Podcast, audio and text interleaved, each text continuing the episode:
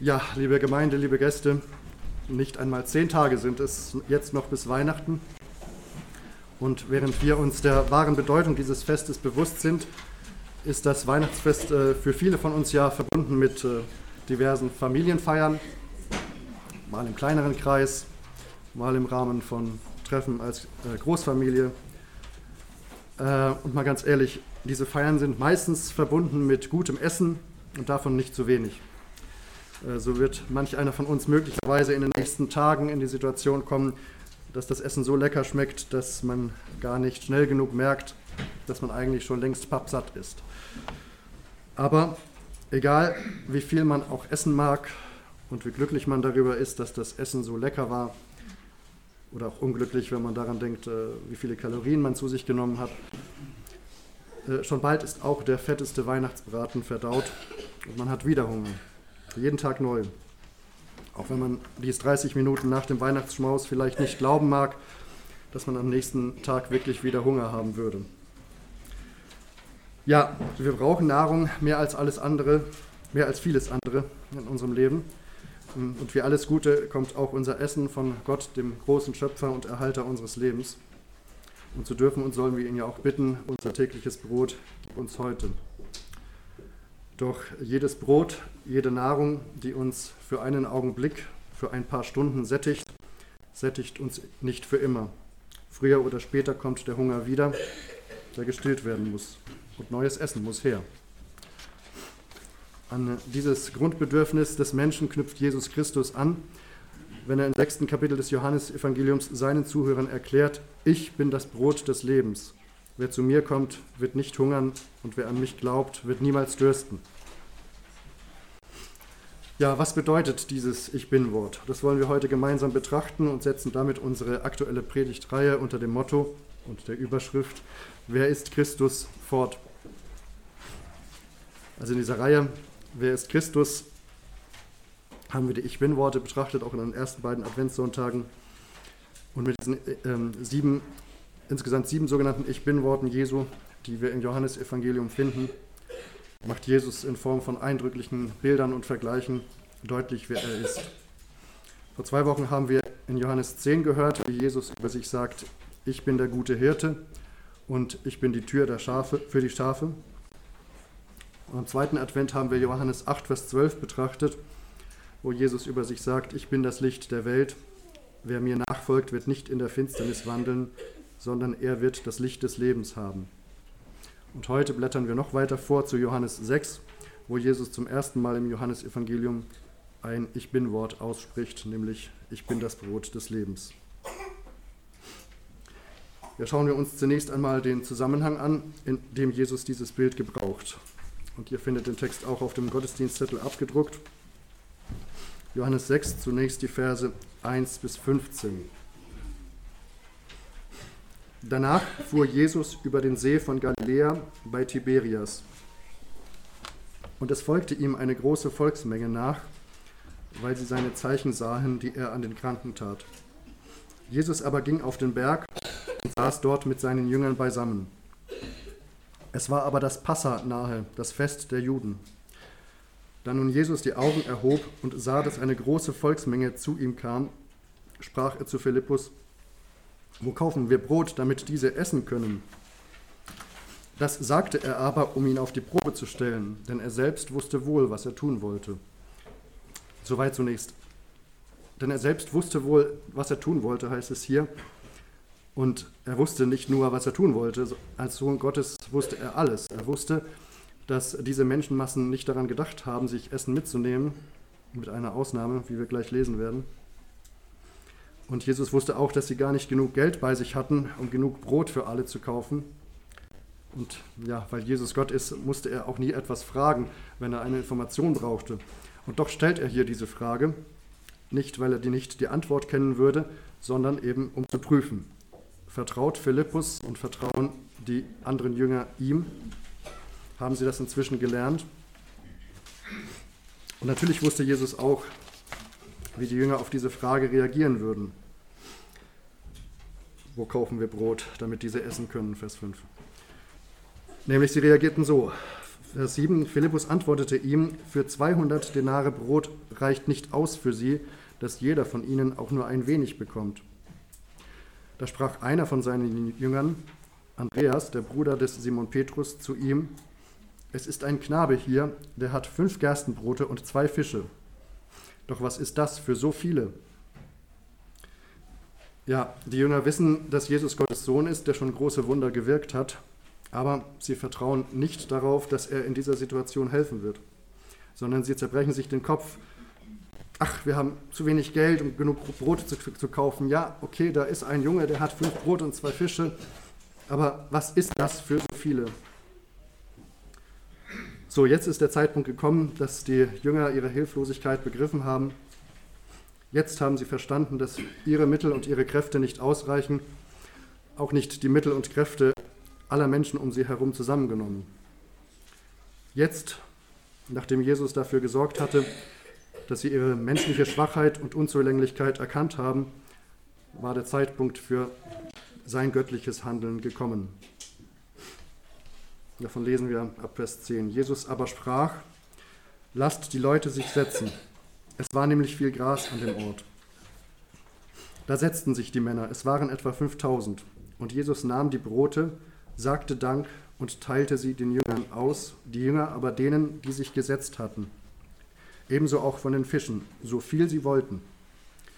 Und als sie gesättigt waren, sprach er zu seinen Jüngern, sammelt die übrig gebliebenen Brocken, damit nichts verdirbt. Da sammelten sie und füllten zwölf Körbe mit Brocken von den fünf Gerstenbroten, die denen übrig geblieben waren, welche gegessen hatten. Als nun die Leute das Zeichen sahen, das Jesus getan hatte, sprachen sie, das ist wahrhaftig der Prophet, der in die Welt kommen soll. Da nun Jesus erkannte, dass sie kommen würden, um ihn mit Gewalt zum König zu machen, zog er sich wiederum auf den Berg zurück, er allein. Ja, das große Wunder ist geschehen. Die sogenannte Speisung der 5000 aus fünf Broten und zwei Fischen wird dank Jesu eingreifen so viel, dass nachdem alle Menschen satt waren, noch zwölf Körbe voller Brote übrig blieben. Ein großes Wunder und alle erkannten es auch als Wunder an. Als Zeichen ähm, erkennen Sie es an, ganz im Gegensatz zu manchen Theologen unserer Tage, die doch tatsächlich zum Beispiel die sogenannte, die sogenannte Taschentheorie aufgestellt haben. Ich zitiere da mal einen Predigtext aus dem Internet. Vielleicht hatten die vielen Menschen mehr Proviant bei sich, als es vorher zu erkennen war. Und als sie nun so schön in der Runde beisammen saßen, nach den guten Worten Jesu, waren sie bereit, ihre Taschen zu öffnen und waren bereit, was sie hatten, zusammen mit den zwei Fischen und fünf Broten des Jungen zu teilen. Gemeinsam Essen teilen, dem Nachbarn geben, das ist ein Erlebnis. Wunderschön. Äh, soweit aus dieser Predigt im Internet. Aber nein, darum geht es hier nicht und so war es nicht. Den Menschen damals war völlig klar, Gott hat eingegriffen. Das sehen wir an ihrer Reaktion auf dieses Wunder in Vers 14. Als nun die Leute das Zeichen sahen, das Jesus getan hatten, sprachen sie, das ist wahrhaftig der Prophet, der in die Welt kommen soll. Ähm, die Menschen dachten da wohl an die Verheißung, die Gott damals dem Mose gegeben hatte, äh, nachzulesen in 5. Mose 18, Vers 15, wo es heißt, einen Propheten wie mich wird, der Herr, wird dir der Herr, dein Gott, erwecken aus deiner Mitte, aus deinen Brüdern. Auf ihn sollst du hören. Sie fragten sich also, ist das etwa der in unseren heiligen Schriften angekündigte Messias? Wenn ja, dann, dann soll er über uns herrschen. Kommt, lasst uns ihn. Ja, Jesus wusste auch hier wieder ganz genau, was sie dachten. Vers 15. Da nun Jesus erkannte, dass sie kommen würden, um ihn mit Gewalt zum König zu machen, zog er sich wiederum auf den Berg zurück, er allein.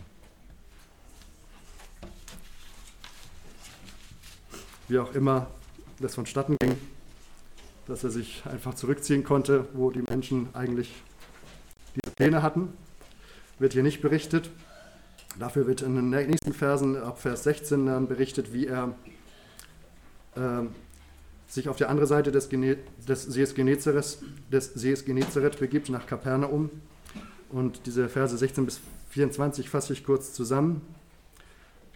Da ist davon die Rede, dass die Jünger mit dem Schiff am Ufer des Sees ohne Jesus ablegen und er zu Fuß auf dem See zu ihrem Schiff kommt und die Volksmenge sucht und sucht ihn und beschließt dann schließlich auch den See zu überqueren, da sie zumindest die Jünger am Abend vorher ins Schiff stiegen sahen. Ja, und dann fanden sie ihn schließlich. Und in Vers 25 lesen wir dann, und als sie ihn am anderen Ufer des Sees fanden, sprachen sie zu ihm, Rabbi, wann bist du hierher gekommen? Auf diese Frage antwortet Jesus gar nicht, sondern er kommt stattdessen direkt auf das Wesentliche zu sprechen.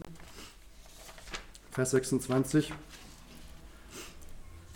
Jesus antwortete ihnen und sprach, Wahrlich, wahrlich, ich sage euch, ihr sucht mich nicht deshalb, weil ihr Zeichen gesehen, sondern weil ihr von den Broten gegessen habt und satt geworden seid. Mit anderen Worten, ihr sucht eigentlich gar nicht mich, den Geber aller Gaben. Ihr sucht nicht mich, von dem ihr gestern noch gesagt habt, als ihr das Zeichen des Wunder der Brotvermehrung erlebt habt, das ist wahrhaftig der Prophet, sondern ihr sucht das Falsche, ihr sucht die Gaben statt den Geber, ihr wollt etwas zu essen haben und satt werden. Deshalb kommt ihr. Ja, wie ist das eigentlich bei uns heute? Wie oft kommen wir auch eben zu Jesus wegen der Gaben und nicht seinetwegen, nicht wegen des Gebers? Wir wollen Gesundheit und Genesung von Krankheit von ihm. Wir wollen, dass er uns eine Arbeitsstelle schenkt. Wir wollen, dass er uns ja, eigentlich bei allem hilft, was wir so zu tun haben. Vielleicht wollen wir sogar, dass Jesus uns hilft, einen Parkplatz zu finden beim Weihnachtsshopping in der Bielefelder Innenstadt, sozusagen einen Wunscherfüller, wie im Beispiel mit dem Plüschmonster Mobbelwop aus meiner letzten Predigt. Ja, was wir oft nicht alles von Jesus wollen. Es gibt ja dieser Spruch, auch ich, mich, meiner, mir, Herr Jesus segne diese vier. Also materiell, gesundheitlich, in Form von Freundschaften und Beziehungen und so weiter. Das rundum sorglos Paket, Wellness bis zum Äußersten, all inclusive inklusive eben auch, dass wir auch immer wirklich genug zu essen haben und nicht hungern müssen. Aber es gibt etwas Wichtigeres als Speise, die vergeht. So sagt es Jesus seinen Zuhörern auch im nächsten Vers.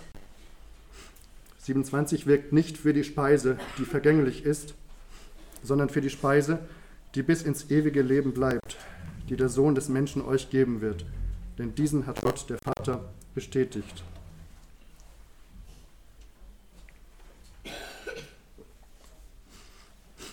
Eine Speise, die bis ins ewige Leben bleibt. Ja, da sind die Zuhörer nun wach geworden. Ewiges Leben, ja, das wollen sie haben. Und so sprachen sie zu ihm, Vers 28, was sollen wir tun, um die Werke Gottes zu wirken? Was sollen wir tun? Also, welche Taten sind nötig, damit wir dieses ewige Leben bekommen?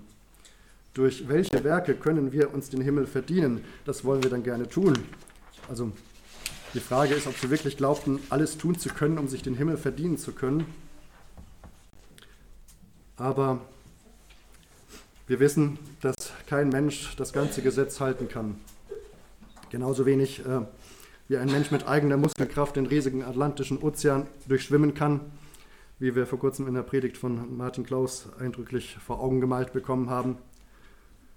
Aber es wäre nötig, das ganze Gesetz zu halten, zu 100 Prozent wenn man durch Werke gerettet werden will. So lesen wir es in Galater 3, Vers 10. Denn alle, die aus Werken des Gesetzes sind, die sind unter dem Fluch. Denn es steht geschrieben, verflucht ist jeder, der nicht bleibt in allem, was im Buch des Gesetzes geschrieben steht, um es zu tun. Und direkt im nächsten Vers dort, in Galater 3, Vers 11, lesen wir dann, dass aber durch das Gesetz niemand vor Gott gerechtfertigt wird, ist offenbar, denn der Gerechte wird aus Glauben leben. Der Gerechte wird aus Glauben leben. Wie aber muss dieser Glaube aussehen, damit es ein rettender Glaube wird? Das lesen wir in Jesu Antwort auf die Frage von der Volksmenge, die sie in Vers 28 stellen, was sollen wir tun, um die Werke Gottes zu wirken? Jesus antwortete und sprach zu ihnen, das ist das Werk Gottes, dass ihr an den glaubt, den er gesandt hat. Also nicht irgendein Glaube führt zum ewigen Leben, sondern allein der Glaube an den, den Gott gesandt hat, nämlich der Glaube an Jesus Christus selbst. Ähm, und damit kommen wir zum ersten, unserem ersten Punkt heute. Wer ist Christus? Erstens, Christus ist der einzige Retter. Christus ist der einzige Retter. Schauen wir uns dazu kurz eine andere Begebenheit aus dem Neuen Testament an. Apostelgeschichte 16, die Verse 30 bis 31. Da fragt der Kerkermeister von Philippi den Paulus und den Silas, was muss ich tun, dass ich gerettet werde? Was muss ich tun? Also wieder diese Frage, was muss ich tun? Sie aber sprachen, Glaube an den Herrn Jesus Christus, so wirst du gerettet werden. Wir können uns nicht durch das Tun von Werken den Himmel verdienen. So sagt es uns Paulus auch im Brief an die Epheser, Kapitel 2, Verse 8 bis 9. Denn aus Gnade seid ihr errettet durch den Glauben und das nicht aus euch, Gottes Gabe ist es, nicht aus Werken, damit niemand sich rühme. Vielleicht kennt der eine oder andere von euch den kurzen Spielfilm mit dem Titel 6000 Punkte für den Himmel.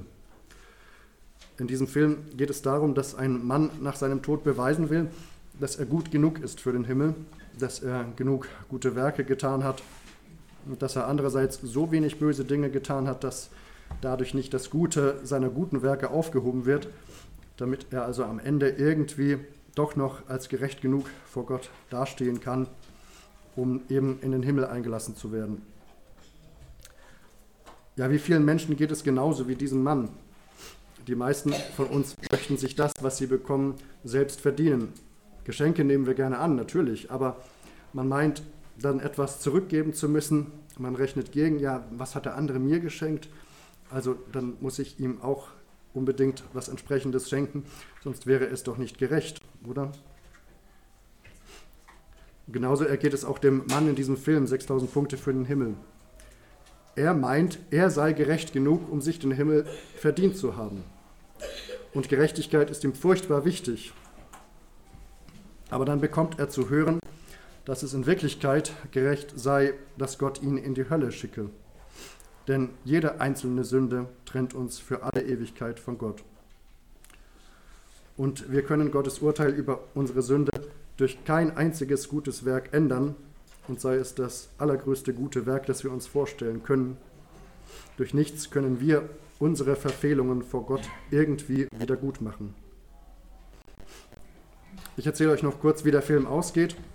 Der Mann steht kurz davor, Gottes gerechtes Urteil zu erhalten und für alle Ewigkeit in die Hölle geschickt zu werden. Da wacht er plötzlich auf und merkt, das alles war nur ein fürchterlicher Albtraum. Aber durch diesen Albtraum ist ihm nun klar geworden, ja, allein der Glaube an Jesus kann ihn retten. Er muss an Jesus glauben, um gerettet zu werden. Und wenn er es nicht tut, dann wird im Grunde sein Albtraum doch noch Wirklichkeit werden. Dann wird er auf ewig verloren sein. Ja, wie gesagt, es handelt sich um einen Spielfilm, etwas Ausgedachtes, aber die Wahrheit dahinter ist tatsächlich die Wahrheit, die Gott in seinem Wort der Bibel uns deutlich macht dass es auf Gottes Gnade ankommt, auf unseren Glauben und nicht auf unsere Werke.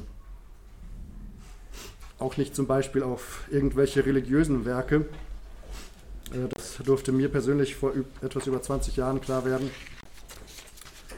Ich selbst bin äh, in der evangelisch-lutherischen Landeskirche aufgewachsen als Kind und das heißt, ich empfing im Alter von sechs Monaten die Säuglingstaufe und im Alter von 14 Jahren meldete ich mich dann zur Konfirmation von der die evangelisch-lutherische Landeskirche lehrt, dass man durch sie quasi die Säuglingstaufe bestätigt und also selbst noch einmal Ja sagt zum Glauben, was man als kleines Kind ja noch nicht verstehen konnte und tun konnte. Und ja, man hört, dass viele, viele sich vor allem wegen der Geschenke konfirmieren lassen und nach der Konfirmation die meisten Jugendlichen sich dann auch überhaupt nicht mehr in der Kirche blicken lassen. Ähm, bei mir war das aber anders, denn ich war damals ganz besonders religiös. Und obwohl es mir keiner wortwörtlich so gesagt hat, dachte ich, ja, ich müsste irgendwie so viele äh, fromme Sachen wie möglich machen, um genug Punkte zu sammeln, damit es am Ende reicht für den Himmel.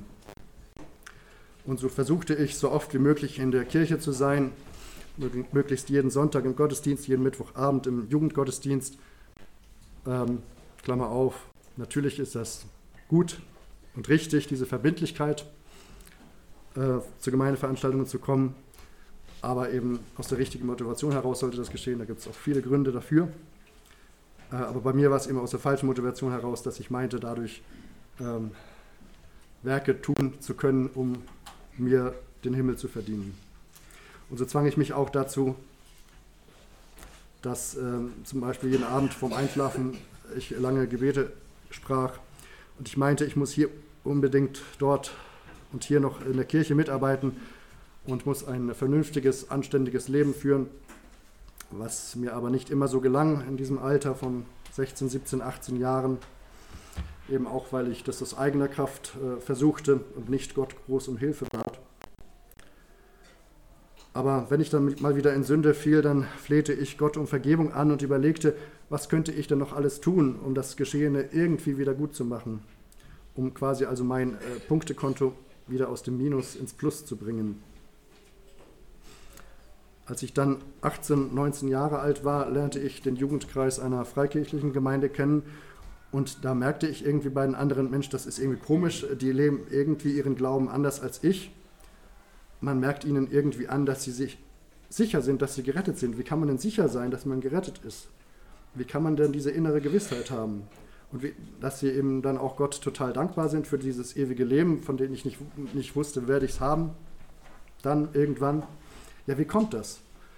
Und äh, das brachte mich ins Nachdenken über das, was ich bisher so geglaubt habe. Ja, und dann äh, schenkte Gott ein Ereignis nach dem anderen das passende Taschenbuch, in dem das Evangelium, der biblische Glaube deutlich erklärt wurde, das Begreifen der Wahrheit, die Bekehrung und der Dank an Gott für das, was er für mich vollbracht hat, als er seinen Sohn für mich gab, sodass ich gerettet werden und ewiges Leben bekommen konnte. Ja, Gott sei Dank dafür und seinem Sohn. Und er, Jesus allein, ist es, der uns retten kann und retten will. Denn nur er ist Gottes Sohn, der als einziger den Weg zum Vater freimachen kann. Denn es ist ein Gott und ein Mittler zwischen Gott und den Menschen, der Mensch Christus Jesus, lesen wir in 1 Timotheus 2, Vers 5. Und Jesus ist der Weg, die Wahrheit und das Leben. Niemand kommt zu Gott dem Vater als nur durch ihn, dürfen wir aus Johannes 14, Vers 6 wissen. Und Petrus stellt in Apostelgeschichte 4, Vers 12 unmissverständlich klar, als er über äh, Jesus Christus sagt, und es ist in keinem anderen das Heil, denn es ist kein anderer Name unter dem Himmel, unter dem Himmel den Menschen gegeben, in dem wir gerettet werden sollen. Ja, allein Christus, solus Christus, wie es die Reformatoren vor 500 Jahren deutlich machten, als sie die Grundlagen des biblischen Evangeliums zusammenfassten. Die Rettung geschieht allein durch Glauben, also sola fide. Die, wir bekommen die Rettung allein aus Gnade, sola gratia, und sie ist allein in Christus zu finden, solus Christus. Christus ist der einzige Retter. Kommen wir zum zweiten Punkt. Zweitens, Christus ist der von Gott, dem Vater, bestätigte und angekündigte Retter. Christus ist der von Gott, dem Vater, bestätigte und angekündigte Retter. Am Ende von Johannes 6, Vers 27 lasen wir es bereits, denn diesen, nämlich den Sohn Gottes, hat Gott der Vater bestätigt oder beglaubigt, wie die Elberfelder Übersetzung sagt. Gott der Vater hat ihn bestätigt und beglaubigt, indem er bezeugt hat, dass Jesus sein geliebter Sohn ist, an dem er wohlgefallen hat. Einmal als Jesus durch Johannes den Täufer getauft, getauft wurde, da lesen wir zum Beispiel in Matthäus 3, Vers 17, und siehe, eine Stimme kam vom Himmel, die sprach, dies ist mein geliebter Sohn, an dem ich wohlgefallen habe. Oder ein weiteres Mal während der sogenannten Verklärung Jesu auf dem Berg, worüber wir zum Beispiel in Matthäus 17 lesen. Dort heißt es in Vers 5, und siehe, eine Stimme aus der Wolke sprach, dies ist mein geliebter Sohn, an dem ich wohlgefallen habe. Auf ihn sollt ihr hören. Und darüber hinaus dienten auch die Zeichen und Wunder dazu, Jesus zu bestätigen. Das macht Petrus in der sogenannten Pfingstpredigt deutlich Apostelgeschichte 2, Vers 22, wo es heißt, ihr Männer von Israel, hört diese Worte. Jesus, der Nazarener, einen Mann, der von Gott euch gegenüber beglaubigt wurde, durch Kräfte und Wunder und Zeichen, die Gott durch ihn in eurer Mitte wirkte, wie ihr auch selbst wisst. Christus ist der bestätigte, von Gott, äh, dem Vater bestätigte Retter und er ist der von Gott angekündigte Retter. Und äh, wir haben ja das Vorrecht und die Gnade, dass wir das vollständige Wort Gottes, die Bibel, heute in Händen halten können und das seit mehr als 500 Jahren sogar übersetzt in unsere deutsche Sprache. Und in seinem Wort zeigt Gott uns, wer er ist, wie er ist und dass Jesus der Sohn Gottes ist, der schon im Alten Testament angekündigte Retter aller Menschen, die an ihn glaubten, glauben und nach Glauben werden. Aber im Gegensatz zu uns heute hatten die Zuhörer von Jesus damals hier in Johannes 6 nicht die ganze Bibel. Sie kannten damals nur das Alte Testament oder wie es äh, die Bibel formuliert, die, das Gesetz und die Propheten. Und aus dem Alten Testament wussten sie, ja, es wird einmal der Messias kommen, der Christus, der von Gott versprochene Retter. Und sie wussten aus dem Alten Testament auch, dass wenn dieser Messias kommt, er dann äh, er von Gott dann durch Zeichen und Wunder bestätigt werden wird, durch göttliche Wunder, die der Messias selbst wirkt. Und wenn dieser Messias kommt und durch göttliche Zeichen beweist, dass er wirklich der Messias ist, ja, dann würden sie ihm natürlich glauben wollen. Aber ist dieser Jesus, mit dem Sie hier jetzt reden, wirklich der von Gott versprochene Messias? Daran scheinen Sie noch Ihre Zweifel zu haben, könnte man meinen. Wenn Sie fragen, nun in Vers 30, da sprachen sie zu ihm, was tust du denn für ein Zeichen, damit wir sehen und dir glauben? Was wirkst du? Hallo? Was ist denn jetzt los? Meinen Sie diese Fragen etwa ernst? Das waren doch dieselben Leute, die einen Tag vorher selbst gesehen hatten, wie der Herr Jesus tausende Menschen mit fünf Broten und zwei Fischen gespeist hatte. Und schon am nächsten Tag kommen sie nun zu ihm und bitten ihn um ein Zeichen, das seine Behauptung beweisen sollte, dass er der Sohn Gottes sei. Aber immerhin hatten sie wenigstens das begriffen, dass Jesus sich selbst meint, als er in Vers 29 sagte, glaubt an den, den Gott gesandt hatte, hat. Also sie hatten die sogenannte Speisung der 5000 selbst miterlebt und einige von ihnen haben sicher auch von anderen Zeichen gehört, die Jesus getan hatte. Er hat Wasser in Wein verwandelt auf einer Hochzeit. Er hat Blinde sehend gemacht, Lahmen, Lahme gehend gemacht. Er hat Aussätzige gesund gemacht. Ja, er hat sogar Tote auferweckt. Und das war, alles waren eindeutig die Zeichen des angekündigten Messias, durch die äh, Gott der Vater ihn als Messias bestätigt und beglaubigt. In ihren eigenen und nun auch unseren Schriften steht es drin, zum Beispiel im Buch des Propheten Jesaja, Kapitel 35, Abvers 4. Da heißt es: Er selbst kommt und wird euch retten, dann werden die Augen der Blinden aufgetan und die Ohren der Tauben geöffnet werden, dann wird der Lahme springen wie ein Hirsch und die Zunge des Stummen Lob singen. Aber das reicht ihnen nicht. Sie fragen wieder nach einem Zeichen. Weshalb? Sie sagen, damit wir sehen und dir glauben. Dabei haben sie schon so viele Beweise gesehen und gehört. Ja, aber so ist es mit uns Menschen auch heute noch. Viele denken über Gott so, ja, wenn er sich mir deutlich offenbart, wenn er dieses große Wunder in meinem Leben vollbringt, wenn er mich wirklich von dieser schweren Krankheit heilt, wenn er mir meinen Traumlebenspartner schenkt, wenn er das Wunder vollbringt, dass ich im Lotto gewinne, dann, ja, dann will ich gerne an ihn glauben. Vielleicht kennt ihr das von euch selbst oder von anderen. Und dann, da mag es sicher Ausnahmen geben, aber meistens läuft es dann so, selbst wenn das erwünschte Wunder dann eintraf, wird das Versprechen nicht umgesetzt, das man Gott gegeben hat. Dann gibt man Gott nicht sein Leben, das Leben geht ohne Gott weiter und wenn keine Umkehr geschieht, geht das bis zum tragischen Ende ohne Gott weiter, weil man nicht wirklich dazu bereit war zu glauben. Als nächstes führen die Gesprächspartner von Jesus ein konkretes Beispiel an. Vers 31. Unsere Väter haben das Manna gegessen in der Wüste, wie geschrieben steht, Brot aus dem Himmel gab er ihnen zu essen. Das ist ein Zitat aus Psalm 78.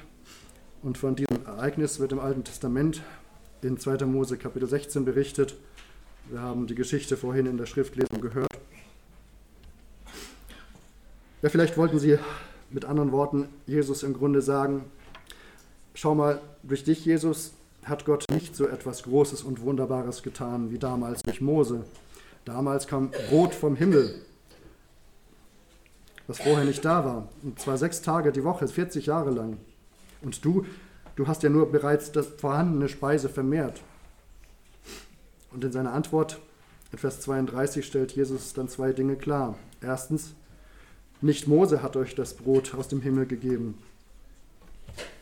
Mose war ein Mann Gottes, ein Prophet, der von Gott auserwählte Führer des Volkes Israel, durch den Gott auch tatsächlich das eine oder andere Wunder tat, aber eben nicht dieses Wunder mit dem Manna aus dem Himmel, auf das die Juden hier Bezug nehmen, sondern Gott selbst tat dieses Wunder, ohne Mose zu gebrauchen.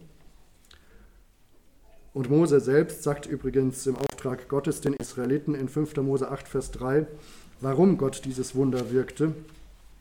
Da sagt Mose zum Volk, und er, also Gott, demütigte dich und ließ dich hungern und speiste dich mit dem Manna, das weder du noch deine Väter gekannt hatten, um dich erkennen zu lassen, dass der Mensch nicht vom Brot allein lebt, sondern dass er von all dem lebt, was aus dem Mund des Herrn hervorgeht. Ja, und als zweites stellt Jesus in diesem Vers äh, 32 klar, sondern mein Vater gibt euch das wahre Brot aus dem Himmel. Und damit lenkt Jesus ein weiteres Mal das Gespräch auf das, was wirklich wichtig ist, weg von dem, was er in Vers 27 bezeichnet hat als die Speise, die vergänglich ist, und hin zu der Speise, die bis ins ewige Leben bleibt, wie es in Vers 27 heißt.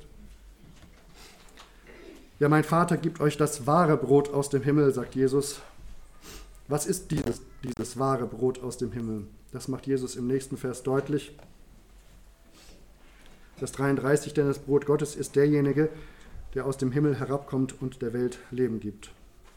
Und damit kommen wir zu unserem dritten Punkt. Drittens, Christus ist das Brot des Lebens. Er gibt Lebenssinn und ewiges Leben. Christus ist das Brot des Lebens, er gibt Lebenssinn und ewiges Leben. Ja, was macht Jesus hier deutlich? Damals, zu Moses Zeiten, sandte Gott das Brot vom Himmel unter anderem, um die leiblichen Bedürfnisse der Israeliten zu stillen. Aber es ging nicht nur um die leiblichen Bedürfnisse, sondern, wie wir gerade gehört haben, auch darum, dass die Menschen dadurch erkennen sollten, dass der Mensch nicht vom Brot allein lebt, sondern dass er von all dem lebt, was aus dem Mund des Herrn hervorgeht. So war das Manna damals letztlich auch eine Art geistliche Vorbereitung auf das wahre Brot des Lebens, das Gott viele Jahre später vom Himmel senden würde. Und jetzt sandte Gott das wahre Brot, nämlich seinen eigenen Sohn vom Himmel, nicht um die Menschen körperlich satt zu machen, sondern um die geistlichen Bedürfnisse des Menschen zu stillen der Welt Leben zu geben. Nicht eine Verlängerung des irdischen Lebens, Rettung vor dem leiblichen Tod, wie damals zu Moses Zeiten, sondern ewiges Leben. Die Zuhörer sind immer noch etwas schwer vom Begriff, wie aus Vers 34 deutlich wird. Sie verstehen immer noch nicht so recht, dass Jesus hier von sich selbst spricht. Da sprachen sie zu ihm, Herr, gib uns alle Zeit dieses Brot. Sie sind gedanklich immer noch bei den Gaben statt beim Geber. Und die Gaben wollen sie, aber wollen sie auch den Geber? Nun sagt Jesus es ihnen noch deutlicher, Vers 35. Jesus aber sprach zu ihnen, ich bin das Brot des Lebens. Wer zu mir kommt, den wird nicht hungern, und wer an mich glaubt, den wird niemals dürsten. Ja, was will er mit diesem Vergleich, mit diesem Bild sagen? Ich bin das Brot des Lebens. Das tägliche Brot, um das wir Gott im Vater unser bitten, sättigt unseren Leib. Aber der Leib ist nicht alles. Auch wenn es noch so viele Philosophien geben mag, die den Leib und das Materielle in den Vordergrund rücken, so wissen wir doch, da gibt es noch mehr, was den Menschen ausmacht. Wie es in einem Lied zum Beispiel heißt, Leben sollte mehr sein als nur Arbeit, Schlaf und Essen. Das leuchtet jedem ein, doch auf viele trifft es zu. Sie leben ihren Alltag in ständig gleichen Bahnen und 14 Tage Spanien ändern, ändern auch nichts daran. Und in einem anderen Liedtext heißt es, Reichtum, Ehre, Karriere, Einfluss, Macht und Geld, all das suchen wir und sind doch einsam in der Welt. Wir sind nie zufrieden, nein, wir wollen immer mehr. und doch bleiben unsere Herzen leer. Also der Leib, das Materielle ist nicht alles. Wenn der Leib mal satt ist und alle unsere, unsere materiellen Bedürfnisse gerade gestillt sind, sind wir trotzdem bald wieder hungrig nach mehr. Luther übersetzt Matthäus 16, Vers 26 wie folgt. Da sagt Jesus, was hülfe es dem Menschen, wenn er die ganze Welt gewönne und nehme doch Schaden an seiner Seele? Oder was kann der Mensch geben, womit er seine Seele auslöse? Ja, wir kümmern uns in der Regel ausreichend um unseren Leib, um unseren Körper, aber kümmern wir uns ebenso ausreichend auch um unsere Seele? Der Leib wird vom Brot satt, von Vollkornbrot mehr als vom Weißbrot, aber das ist ein anderes Thema. Aber wovon wird die Seele satt? Womit versuchen wir, unsere Seele zu sättigen? Was tut unserer Seele wohl? Nun, diese Frage wird jeder von uns sicher etwas anders beantworten. Aber Tatsache ist, auch unsere Seele braucht Nahrung. Und diejenigen unter uns, die zu Jesus schon gehören, können bestätigen, bei Jesus sind wir an der besten Adresse. Bei ihm ist wahre Erfüllung zu finden, bei ihm allein. Er gibt unserem Leben Sinn und Hoffnung, wie niemand und nichts sonst es geben kann. Er ist das Brot des Lebens. Das heißt auch, wer ihn hat, hat das Leben, und zwar das ewige Leben. Darauf weist Jesus selbst ein paar Verse später hin. In Johannes 6 ab Vers 47 heißt es, Wahrlich, wahrlich, ich sage euch, wer an mich glaubt, der hat ewiges Leben. Ich bin das Brot des Lebens. Eure Väter haben das Manna gegessen in der Wüste und sind gestorben. Dies ist das Brot, das aus dem Himmel herabkommt, damit wer davon isst, nicht stirbt. Jesus bleibt hier in dem Bild. Er sagt nicht nur, dass er das Brot des Lebens ist, sondern tatsächlich sagt er hier auch, dass man von ihm essen soll, damit wer davon isst, nicht stirbt. Auch Vers 51. Ich bin das lebendige Brot, das aus dem Himmel herabgekommen ist. Wenn jemand von diesem Brot isst, so wird er leben in Ewigkeit. Vers 58. Dies ist das Brot, das aus dem Himmel herabgekommen ist. Es ist nicht wie das Manna, das eure Väter gegessen haben und sind gestorben. Wer dieses Brot isst, der wird leben in Ewigkeit. Ja, was bedeutet das von ihm essen? Natürlich ist das bildlich zu verstehen, aber was geschieht beim Essen? Man nimmt etwas in sich auf. Und so lesen wir dann auch in Johannes 1, Vers 12 die folgenden Worte. Allen aber, die ihn, Jesus, aufnahmen, Denen gab er das Anrecht, Kinder Gottes zu werden, denen, die an seinen Namen glauben. Also wir sehen aus diesen Versen, also dass Jesus aufnehmen, an Jesus glauben, von dem Brot essen, das aus dem Himmel herabkommt, alles äh, verschiedene Formulierungen für ein und dasselbe sind. Und dieses an Jesus glauben, das führt eben zu dem Ziel, von dem wir in, am Ende von Vers 51 und Vers 58 lesen dürfen. So wird er leben in Ewigkeit. Ja, wann beginnt das ewige Leben? Nach dem Tod des Körpers? Nein, sondern in dem Moment, in dem du Jesus aufnimmst in dein Leben. Und ab diesem Moment, so sagt uns Gott in seinem Wort, wohnt Jesus in uns und dann bewirkt er, dass sich dein Leben von Grund auf verändert und du selbst erfährst, dass deine Seele gesättigt wird für immer. Wie Jesus es in diesem Ich bin-Wort verspricht, im zweiten Teil von Vers 35. Wer zu mir kommt, den wird nicht hungern, und wer an mich glaubt, den wird niemals dürsten. Der letzte Teilsatz erinnert uns an Jesu Gespräch mit der Frau am Jakobsbrunnen, von dem wir in Johannes 4 lesen. Da bittet Jesus zunächst eine Frau, ihr etwas zu trinken zu geben. Und daraus entwickelt sich ein Gespräch, in dem Jesus auf einmal etwas von lebendigem Wasser erzählt und schließlich zu der Frau sagt, Johannes 4, Verse 13 und 14, jeden, der von diesem Wasser, also das Wasser aus dem Brunnen, trinkt, wird wieder dürsten. Wer aber von dem Wasser trinkt, das ich ihm geben werde, den wird in Ewigkeit nicht dürsten, sondern das Wasser, das ich ihm geben werde, wird in ihm zu einer Quelle von Wasser werden, das bis ins ewige Leben quillt. Ein Prediger hat es so ausgedrückt, was die Welt auch bieten mag, es reicht nicht, um das menschliche Herz zu erfüllen. Was die Welt auch bieten mag, es reicht nicht, um das menschliche Herz zu erfüllen. Aber die Segnungen Christi erfüllen nicht nur das Herz, sie sind viel zu groß, als dass irgendein Herz sie zu fassen vermag. Ja, Jesus bietet uns so viel mehr, als die Welt uns bieten kann. Bei ihm wird unsere Seele wirklich satt, dauerhaft, und in ihm finden wir unseren Lebenssinn und die größte Erfüllung. Zurück zu Johannes 6, Vers 35. Jesus sagt, ich, wer zu mir kommt, den wird nicht hungern und wer an mich glaubt, den wird niemals dürsten. Dieses Versprechen gilt für jeden, heute wie damals. Wie traurig ist da doch der nächste Vers. Der ist jetzt nicht abgedrückt im Gottesdienstzettel, auf Vers 36. Äh, Jesus wusste genau, dass seine Worte bei den Zuhörern auf taube Ohren stießen. Denn er sagt, ich, aber ich habe es euch gesagt, dass ihr mich gesehen habt und, und doch nicht glaubt. Mit anderen Worten, ihr habt alles gehört, was ich euch gerade gesagt habe. Ja, ihr habt mich sogar gesehen, jetzt wo ich als Mensch unter euch bin und vor euren Augen die Zeichen des von Gott versprochenen Messias tue, und doch glaubt ihr nicht an mich. Und in unserer Zeit ist es ja leider nicht anders, wie viele Menschen haben in unserem Land schon von Jesus gehört und sie gehen an ihm vorbei. Sie gehen nicht an den Geschenken zu Weihnachten vorbei, nein, aber sie gehen an der wahren Bedeutung von Weihnachten vorbei, dass Jesus Mensch geworden ist, um uns zu retten. Wie es ein Mann auf den Punkt brachte, der sich in der Weihnachtszeit in die Stadt stellte und sich für alle Passanten sichtbar ein Schild umhängte, auf dem stand, Warum feiern Sie eigentlich den Geburtstag Jesu so aufwendig? Sie nehmen ihn doch sonst nicht so ernst.